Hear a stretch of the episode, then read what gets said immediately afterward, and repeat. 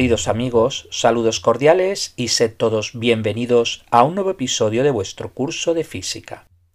El último episodio fue un especial sobre historia de los descubrimientos e invenciones hasta el Renacimiento. Hoy continuamos con el segundo episodio, donde veremos la etapa desde la Revolución Industrial hasta nuestros días. Empecemos con la máquina de vapor. Se trata de un tipo de motor a combustión interna que utiliza la energía expansiva del vapor de agua en vez de hidrocarburos para producir movimiento, convirtiendo así la energía térmica del agua en energía cinética. La máquina de vapor tiene un sinfín de aplicaciones, desde ferrocarriles y barcos de vapor, pasando por molinos y excavadoras, hasta la industria textil y la bomba de vapor. El uso del vapor de agua para mover no es nada nuevo. Nos podemos remontar a Herón de Alejandría, Alrededor del 10 al 70 después de Cristo, un ingeniero helenístico inventor de la eolípila, considerada la primera máquina térmica de la historia. El uso del vapor de agua en máquinas se va desarrollando a lo largo de toda la historia. Saltamos así a 1680, cuando Huygens inventa una máquina de pistón movida por aire caliente. En 1690, el francés Denis Papin mejora el diseño utilizando, en vez de aire caliente, el vapor de agua. El aristócrata inglés Edward Somerset, 1601 a 1667, inventó la primera máquina de vapor, pero no pudo atraer el capital para su producción y murió en la pobreza. El ingeniero inglés Thomas Savery, 1650 a 1715, realizó una primera patente de la máquina de Somerset en 1698, con un motor capaz de elevar agua por medio del fuego. Se trata de la primera máquina de vapor comercial, que fue utilizada en minería, si bien representaba un riesgo de explosión.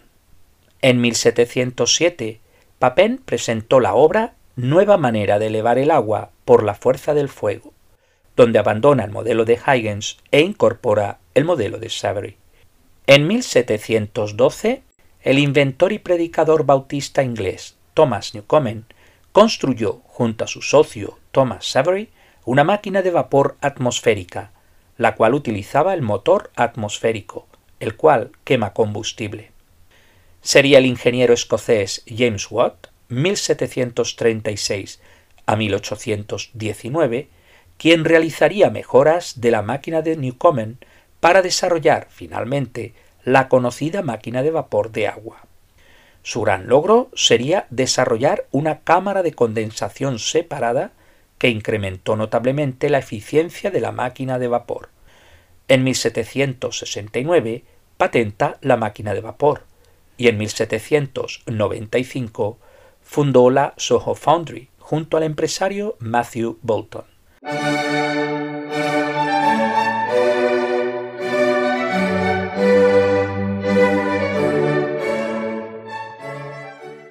De la máquina de vapor nos vamos a la pila eléctrica. La base de la pila eléctrica es la obtención de una corriente eléctrica a partir de la energía química contenida en unas sustancias químicas que es liberada mediante una reacción de reducción-oxidación. La primera pila de la que se tiene constancia es la pila o batería de Bagdad, una serie de jarrones que datan del período parto, alrededor del 248 a.C. al 226 después de Cristo, los cuales suponen que funcionaban como una pila eléctrica. Tras la invasión de Irak en 2003 fueron destruidas o robadas, desconociéndose su paradero actual. Habría que saltar en el tiempo hasta 1780, cuando el médico italiano Luigi Galvani, 1737 a 1798, descubrió que al poner en contacto dos metales tocando partes diferentes de un nervio de anca de rana, hacía que se contrajesen los músculos de dicha extremidad. Luigi Galvani denominó al fenómeno electricidad animal. Trabajó de profesor en la Universidad de Bolonia hasta que se le exigió juramento de lealtad al emperador Napoleón Bonaparte, quien había invadido Italia. Galvani se negó a ello, lo que provocó que fuera cesado de todos sus cargos de la universidad. A lo largo del siglo XIX se popularizó el galvanismo, teoría según la cual el cerebro produce electricidad que es transferida por los nervios hasta los músculos produciendo el movimiento. Giovanni Aldini, sobrino de Luigi Galvani y profesor de física en la Universidad de Bolonia, realizó experimentos con el cadáver de George Foster, acusado de matar a su familia. Al pasar electricidad por su cuerpo, la mandíbula y extremidades se movieron, incluso un ojo del criminal. Sus experimentos fueron conocidos por Mary Shelley, esposa del poeta inglés Lord Byron y autora de la novela Frankenstein, publicada en 1818.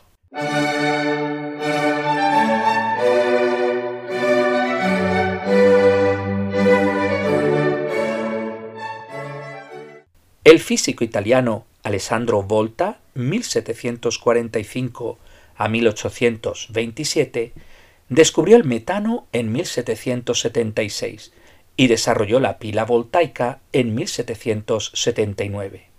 Volta se interesó en 1794 por los experimentos de Galvani, llegando a la conclusión de que el tejido animal no era necesario para producir corriente eléctrica desarrollando así la primera pila eléctrica.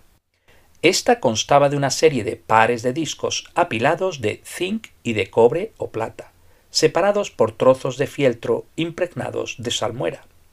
La unidad de voltaje o diferencia de potencial se denomina voltio en honor a Alessandro Volta. Desde entonces se han desarrollado mejoras en la pila voltaica. La pila Daniel se desarrolló en 1836 con la ventaja que producía un voltaje constante de 1,07 a 1,14 voltios. La pila Grove de 1839 producía un voltaje de 1,9 a 2 voltios. En 1859, Gaston Planté inventó la batería de plomo ácido. Se trata del primer acumulador o batería recargable. La pila Leclanché se desarrolló en 1868 y produce una tensión de 1.5 voltios. Todas las pilas anteriores se denominan pilas húmedas por contener líquidos.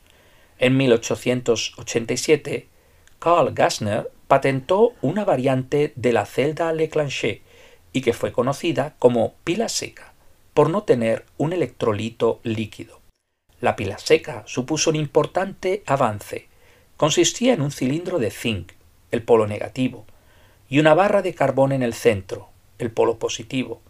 En medio se rellenaba con una pasta electrolítica. Habría que esperar hasta 1899, cuando el sueco Walmar Jagner desarrolló la batería de níquel-cadmio. Se trata de una batería recargable que tenía electrodos de níquel y de cadmio en una disolución de hidróxido de potasio. Se trataba de la primera batería alcalina. En 1955, el ingeniero Louis Urey desarrolló la batería alcalina común, abaratando su coste. Dicha batería constaba de un cátodo de dióxido de manganeso y un ánodo de zinc en polvo, con un electrolito alcalino. Las primeras baterías de litio son de 1970 que serían mejoradas en 1990 mediante las baterías de ion litio, usadas en teléfonos móviles, tabletas y portátiles.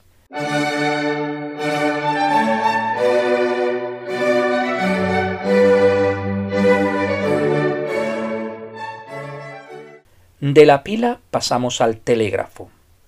En 1791, el francés Claude Chappe inventó un telégrafo óptico y en 1809 Thomas von Sommering inventó un telégrafo electroquímico.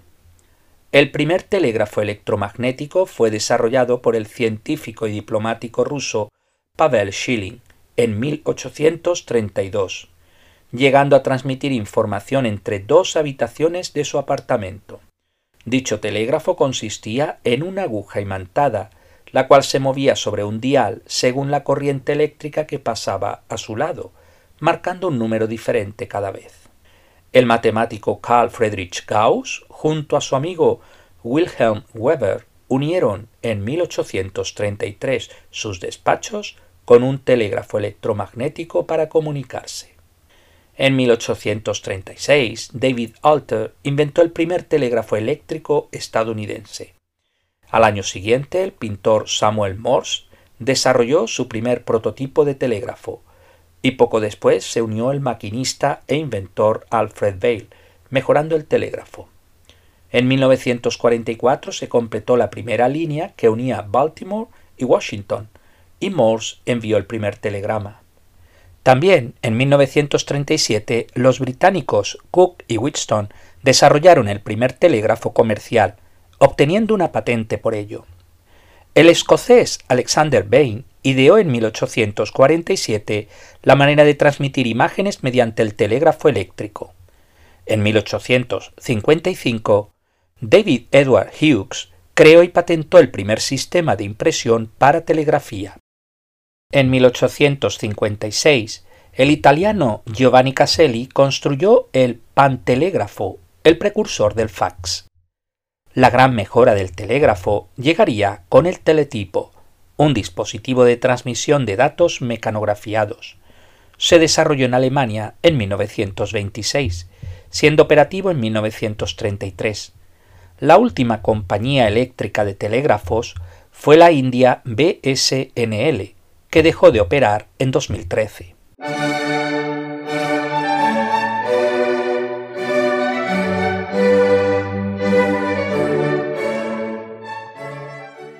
El teléfono fue inventado por el italiano Antonio Meucci, quien en 1854 inventó el teletrófono para comunicar la planta baja con la superior de su casa, para así comunicarse con su esposa enferma.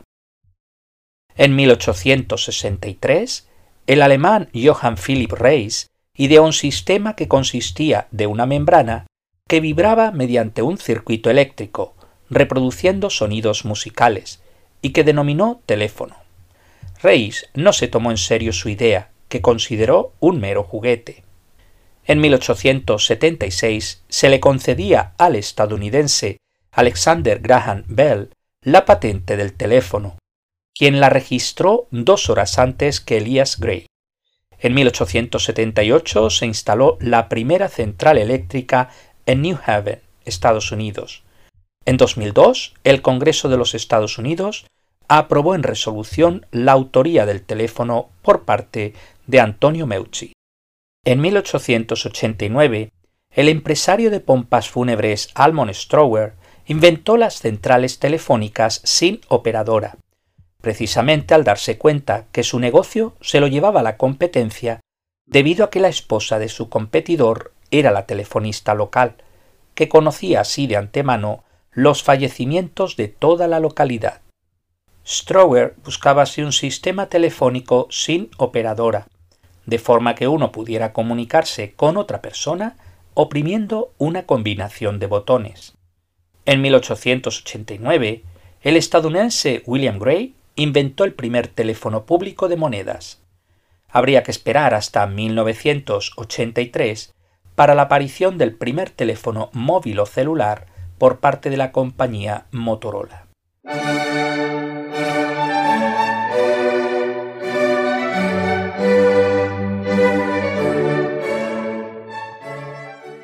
Otro gran invento en esta breve historia de la tecnología fue la bombilla. Los científicos sabían que al circular corriente eléctrica por un hilo conductor, éste se calentaba se trataba de hacerlo incandescente y de esa forma brillar.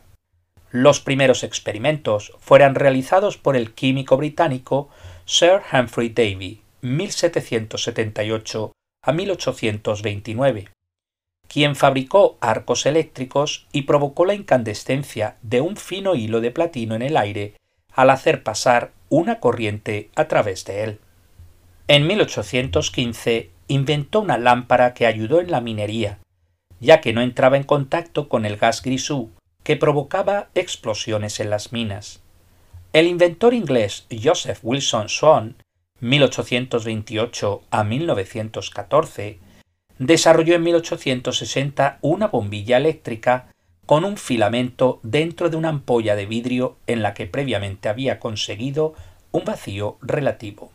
Su vida útil era corta. En 1875, Swan mejoró su bombilla desarrollando un vacío mejor y un hilo carbonizado como filamento. En 1880 su casa fue la primera del mundo iluminada con una bombilla, y al año siguiente las instaló en el Teatro Savoy de Westminster el primer edificio público iluminado completamente con electricidad. En 1883 se uniría con Edison, creando la Edison and Swan United Electric Light Company. El inventor estadounidense Thomas Alva Edison, 1847 a 1931, no fue por tanto el inventor de la bombilla incandescente, pero sí que fue el primero en patentarla. De hecho, Edison patentó a lo largo de su vida unos 1093 inventos. Thomas no tuvo una escolarización regular. De hecho, apenas asistió tres meses a la escuela, ya que fue expulsado por estéril e improductivo. Su madre se dedicó a su educación, aprendió a leer, a escribir, nociones básicas de matemáticas, aritmética, historia, geografía y literatura. Se dice que su padre lo premiaba con diez céntimos cada vez que terminaba de leer un libro. Con apenas diez años instaló un laboratorio en el sótano de su casa.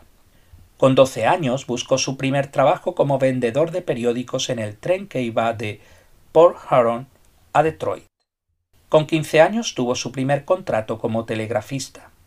Obtuvo su primera patente en 1868. Se trataba de una máquina de contar votos en las elecciones la presentó al Congreso de los Estados Unidos y parece ser que no gustó. El 21 de octubre de 1879 conseguía, por primera vez en la historia, que una bombilla alumbrase durante 48 horas seguidas. Poco después, instalaba 53 focos radiantes que iluminaban las calles de Menlo Park. Se trataba del primer sistema de alumbrado público. Como curiosidad, decir que existe una bombilla que lleva funcionando ininterrumpidamente desde 1901. Se encuentra ubicada en la estación de bomberos de Livermore, en California.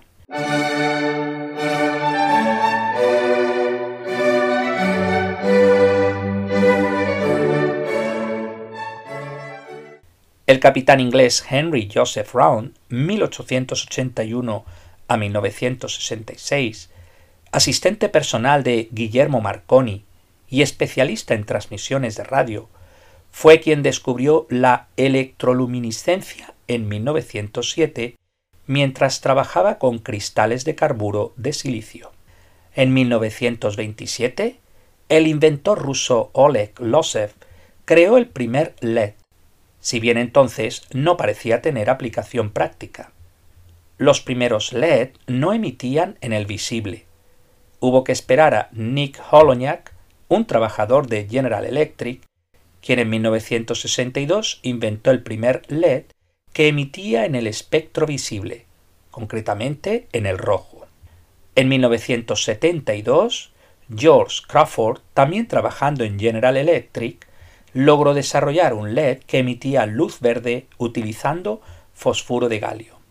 El LED azul fue desarrollado por los japoneses Isamu Akasaki, Hiroshi Amano y Shuji Nakamura, quienes trabajando en Nikia Corporation lograron producir el primer LED azul brillante y eficiente en 1994. Por su trabajo obtuvieron el premio Nobel en 2014. Ya era cuestión de tiempo conseguir el LED blanco.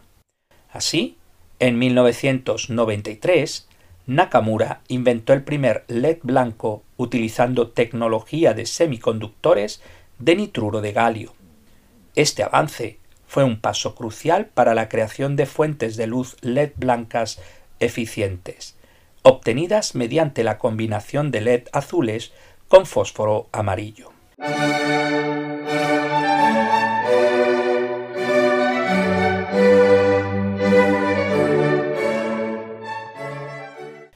Sin lugar a dudas, el automóvil representó una gran revolución en el transporte mundial. Una primera etapa estuvo marcada por los automóviles de vapor. Se le atribuye al misionero jesuita Ferdinand Verbiest el ser el inventor del primer vehículo a vapor en 1672 mientras se encontraba en China, aunque no hay constancia de que se construyera en algún momento. Pero sería el inventor francés Nicolas Joseph Cugnon quien construyera el primer vehículo impulsado por motor de vapor. Realizó tres versiones, la primera en 1769, con un motor de dos cilindros. Al año siguiente vio la luz la segunda versión, que podía desplazar hasta 4,5 toneladas a una velocidad de 4 km hora.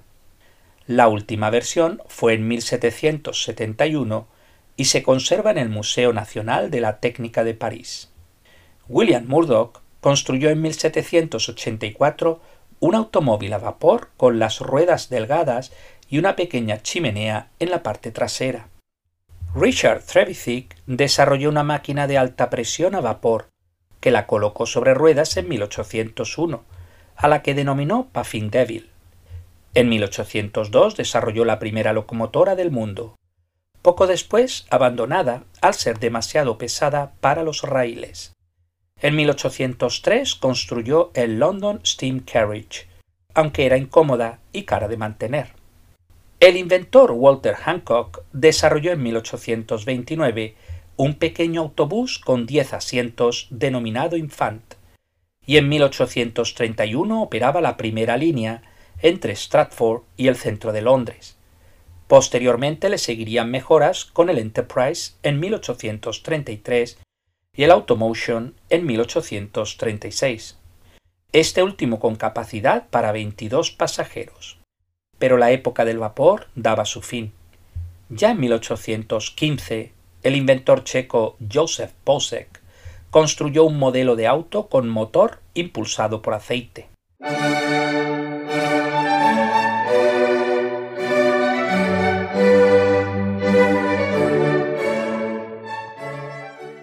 El ingeniero belga Etienne Lenoir inventó el primer motor de combustión interna de dos tiempos en 1860 propulsado por gas carbón. En 1864, el ingeniero alemán Nicolás Otto fundó junto a Eugen Langen la primera fábrica de motores del mundo. En 1876, Otto creó el primer motor de gasolina de cuatro tiempos.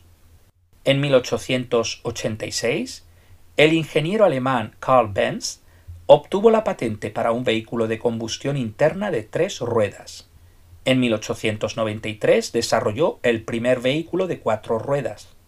A raíz de la crisis económica alemana, Benz y DMG se fusionan y crean la Mercedes-Benz en 1926. El empresario estadounidense Henry Ford desarrolló su primer vehículo en 1896 denominado cuadriciclo. Tras un par de intentos de creación de compañías, finalmente, en 1903, crea la Ford Motor Company. El Ford T aparece en 1908. Rápidamente se expande por todo Estados Unidos debido a su bajo precio y fácil manejabilidad. Henry Ford en realidad no creó el sistema de cadena de montaje, que fue obra de Ransom Ellie Olds unos años antes que Ford. Si bien este último lograría perfeccionar la cadena de montaje para la producción masiva de automóviles.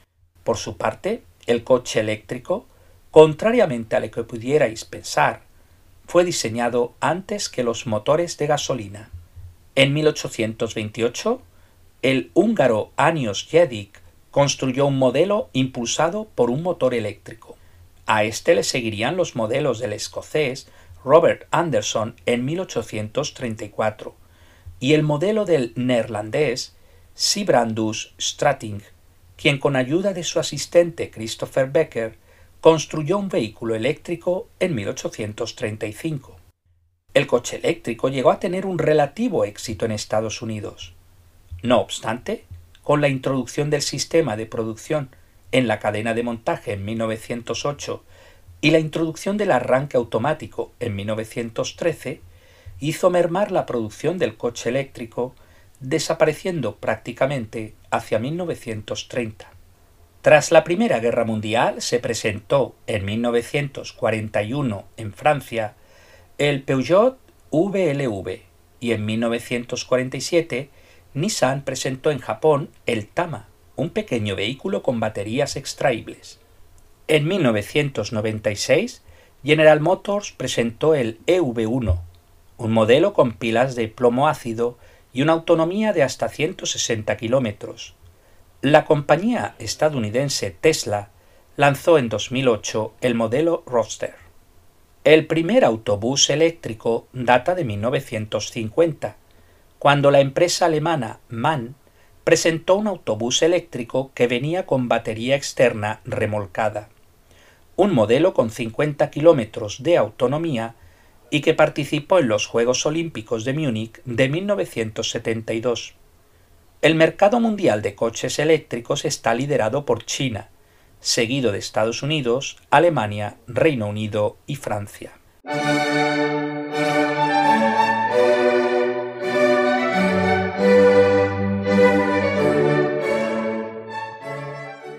Para terminar esta historia de los inventos tecnológicos, hablaré de la aviación.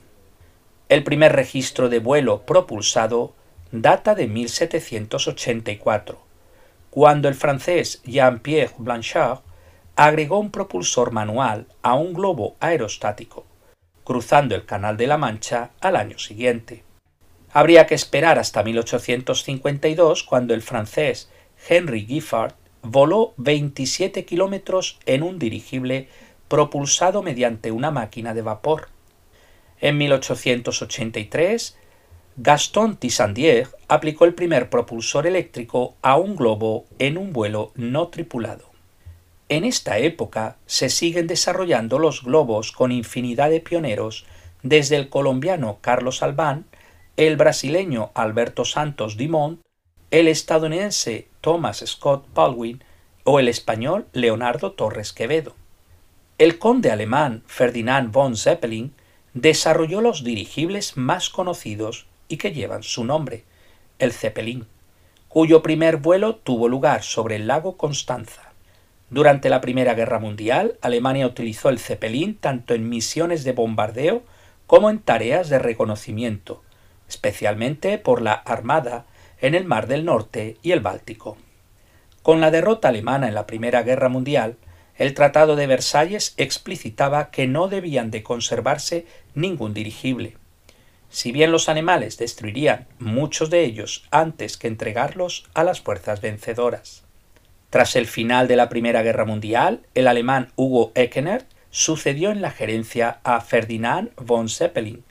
En 1928 construyó el Graf Zeppelin, el mayor dirigible hasta la fecha.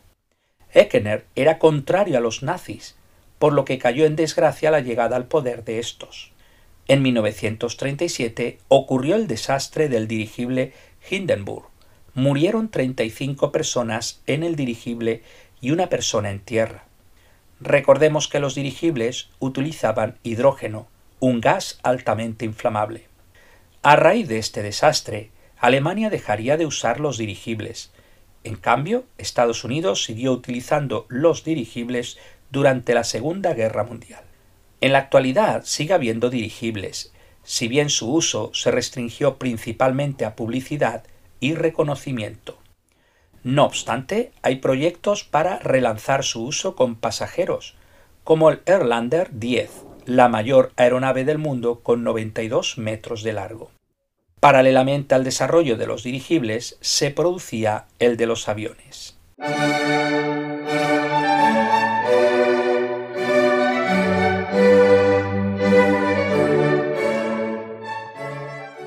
El inventor inglés William Henson registró en 1843 la primera patente de una aeronave equipada con motores, hélices y provista de un ala fija, cuyo prototipo no obtuvo buenos resultados. En 1848, su amigo John Stringfellow construyó una pequeña aeronave basada en los diseños de Henson, la cual no tenía piloto y podía volar apenas dos o tres segundos. En 1884, el ruso Alexander Mosaisky diseñó un monoplano con un motor a vapor con el cual pudo recorrer una distancia de entre 20 y 30 metros. El ingeniero francés Clement Ader construyó en 1890 un avión equipado con un motor a vapor con el que pudo recorrer unos 50 metros en el aire. Otros pioneros fueron el británico Hiram Stevens Maxim, cuyo prototipo consiguió volar unos 60 metros en 1894, así como el estadounidense Samuel Langley, cuyo primer prototipo voló con éxito en 1896. En todos estos vuelos no había piloto. El británico Percy Pilcher también construyó un prototipo que nunca pudo probar al morir en un accidente con uno de sus planeadores. En 1901, el alemán Gustav Whitehead realizó su primer vuelo, pero no lo patentó, con lo que el primer vuelo tripulado recaería sobre los hermanos Wright, que realizarían el primer vuelo a bordo del Flyer en 1903, patentando ese mismo año su invento. En 1906, el brasileño Alberto Santos Dumont voló en París en un circuito preestablecido, bajo la supervisión oficial de especialistas en la materia, periodistas y ciudadanos parisinos. El vuelo fue todo un éxito sin necesidad de raíles, catapultas o viento para alzar el vuelo. De ahí que buena parte de la comunidad internacional lo considere como el primer aviador en volar en aeronave por medios propios. Mención especial merece el Concorde francés, un avión supersónico que estuvo de servicio entre 1976 y 2003, capaz de realizar el trayecto de París a Nueva York en solo tres horas. En el año 2000 sucedía el único accidente en la historia del Concorde. Se trataba del vuelo 4590 de Air France que realizaba el trayecto de París a New York. Sufrió un accidente al despegar, muriendo los 100 pasajeros y nueve miembros de la tripulación, además de cuatro personas de tierra, precipitando así el cierre del Concorde. Con la historia de los dirigibles y del avión terminamos este segundo especial dedicado a la historia de la tecnología. Sin duda no están todos los que son, pero sí son todos los que están. Pues hasta aquí el episodio de hoy. Muchas gracias por vuestra atención y hasta el próximo día que empezamos el tema de ondas.